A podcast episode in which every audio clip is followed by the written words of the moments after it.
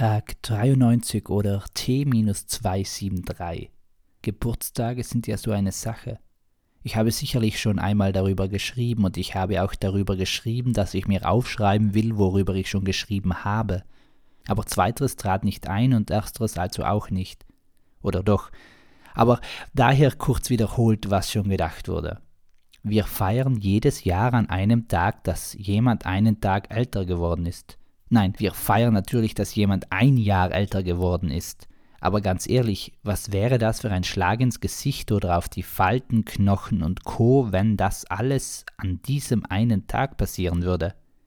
Ich plädiere dafür, dass zum einen jeder Tag als ein besonderer begangen werden sollte und zum anderen, dass an den Geburtstagen vielmehr die tapferen Mütter in den Mittelpunkt gerückt werden, weil ohne deren Anstrengungen und Aushaltevermögen trotz brachialer Schmerzen gäbe es nichts zu feiern.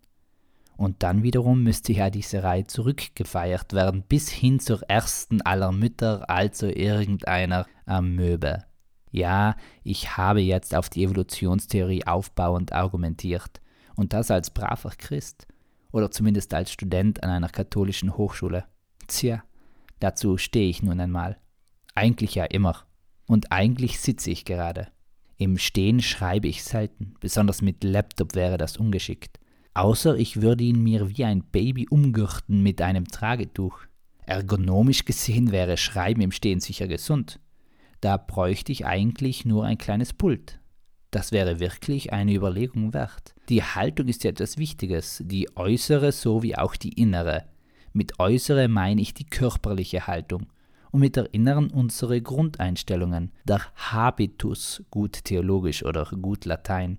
Dazu gehören Werte, Vorstellungen, Grundsatzentscheidungen. Der Kant hätte das vermutlich alles in seinen kategorischen Imperativ gepackt oder dieser wäre sein Habitus. Handle steht so, als dass du diese Handlung immer und überall anwenden könntest. So ähnlich hat er es formuliert. Aber die Frage ist, welcher Kant? Denn bekanntlich schlugen ja auch zwei Herzen in seiner Brust. Oder waren es zwei Seelen? Dinge, zwei Dinge, so schreibt es zumindest Dr. Google. Apropos Doktor. Gestern tat sich bei einem Kaffeekränzchen die Frage nach einem zweiten Standbein für die Zukunft auf. Die Vision entwarf ein guter Kollege, wenn nicht sogar ein guter Freund. Aber natürlich dachte auch ich meine Warte dabei mit. Religionspädagogik war ja spannend und hilfreich und sinnvoll und ja, ich würde es sofort wieder studieren. Ich bin da meist sehr konsequent. Meinen gesamten Schulweg würde ich noch einmal gleich bestreiten, weil das auch der kürzeste war.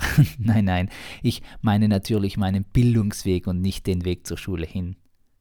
Das spricht ja für mich, also dass ich doch gute und klare Entscheidungen getroffen habe. Meine neuere Einstellung, lieber etwas weniger zu entscheiden, damit weniger falsch werden kann, ist demnach eher dämlich, weil ich ja gut entscheiden könnte.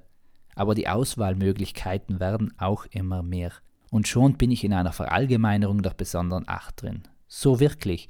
Immer alles, jede und jeder obwohl ich jede und jeder nie in den Mund oder in meinem Fall in die Hand und auch das nicht, vielmehr nicht auf die Fingerspitzen genommen habe.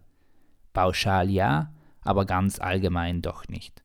Es bleiben immer meine intimen Gedanken, die halt etwas öffentlicher gemacht werden, ohne jemandem zu schaden, hoffe ich ganz fest. Und weil ich meine Antwort über mein zweites Standbein schuldig geblieben bin, höre ich heute auch noch ohne eine Lektion auf. Einfach nur Peace, Amen and out und habt einen schönen Sonntag.